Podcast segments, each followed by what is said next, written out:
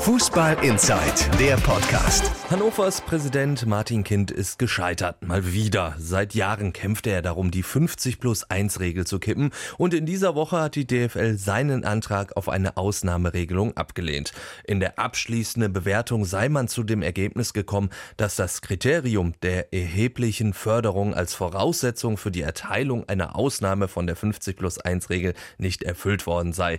Dieses Kriterium werde nach dem bereits im Jahr 2014 vorgestellten Auslegungsleitlinien so ausgelegt, dass die Höhe des finanziellen Engagements in jeder einzelnen Spielzeit während des 20 Jahre Zeitraums mindestens dem durchschnittlichen Budgetanteil entsprechen soll, den das Hauptsponsoring des Clubs, das heißt das höchste Einzelsponsoring, ausmacht. Kinds in den vergangenen 20 Jahren erbrachten Förderleistungen erreichen diesen Umfang nach Ansicht des DFL-Präsidiums nicht. Eine Ausnahme der 50 plus 1 Regel sei demnach nicht gerechtfertigt. So das lange Geschwurbel der DFL. Um es kurz zu machen, nach der bestehenden Regel konnte die DFL einfach nicht anders entscheiden. Die Frage ist aber, wie zeitgemäß und sinnvoll ist diese Regel denn überhaupt noch?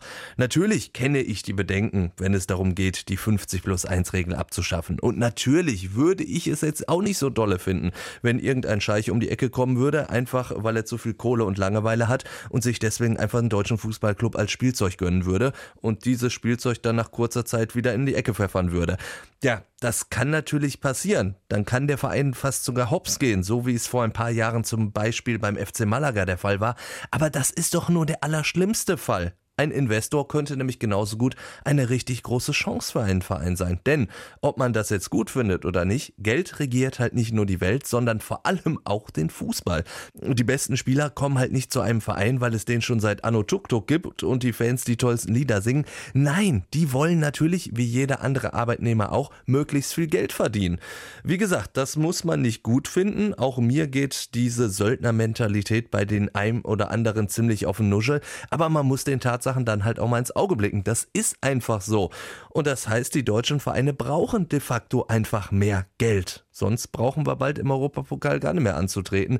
Sieht ja jetzt schon ziemlich mau aus, so im Vergleich zu den englischen oder spanischen Clubs. Und außerdem wäre dieses Wegfallen der 50 plus 1 Regel doch eh nur ein weiterer Schritt in eine Entwicklung, die doch eh schon da ist.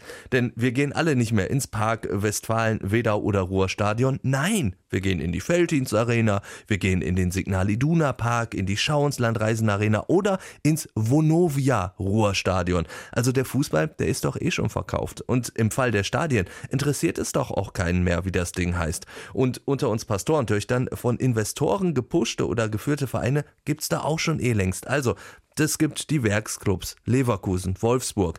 Dann gibt's Dietmar Hops Hoffenheim, Red Bulls Leipzig. Ja, selbst der HSV, der ohne die Millionen von Kühne da wahrscheinlich eh schon vor ein paar Jahren in die zweite Liga abgestiegen wäre.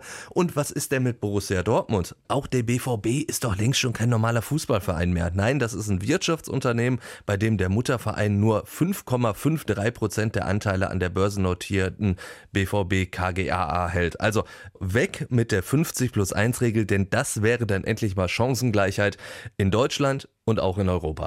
Fußball Inside, der Podcast. Noch mehr Fußball gibt's in unserem Webchannel Dein Fußballradio auf radioplayer.de.